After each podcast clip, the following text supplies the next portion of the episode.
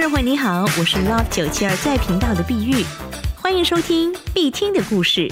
想问一下听众朋友，你会参加什么抽奖之类的活动吗？你是否曾经中过奖呢？有些人呢运气真好，参加任何的抽奖都有所收获。我们今天就来听听看，来自这位作者郑祥昭的故事——抽奖的期待。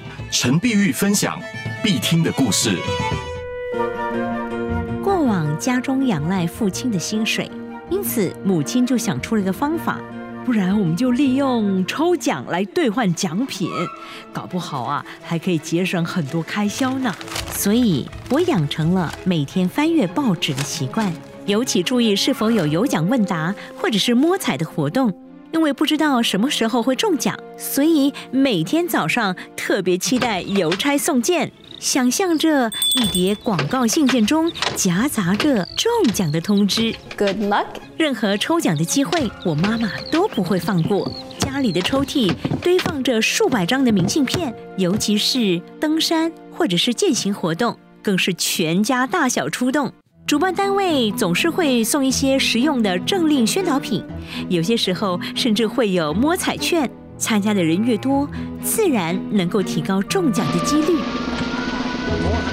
电视广告中也播放了抽奖的讯息，食品啦或者是饮料的厂商为了促销，会有挤满了瓶盖或者是印花就能够参加抽奖。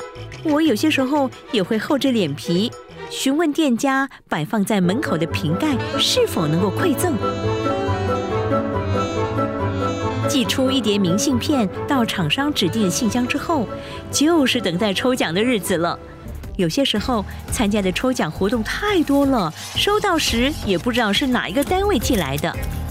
家中的日常用品多是抽奖得来的，譬如说电视啦、饮水机啦、吹风机啦、烘烤机啦、水瓶啦、锅子啦、电风扇，甚至是我妈妈目前代步的轻型机车，也是她十多年前寄出了两个瓶盖所换来的。Good luck。总的来说，虽然中奖几率不是很高，认真算起来不一定划算，它却给全家人莫大的乐趣。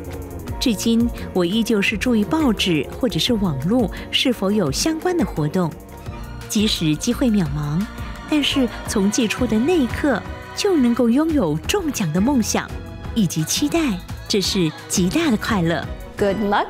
陈碧玉分享必听的故事。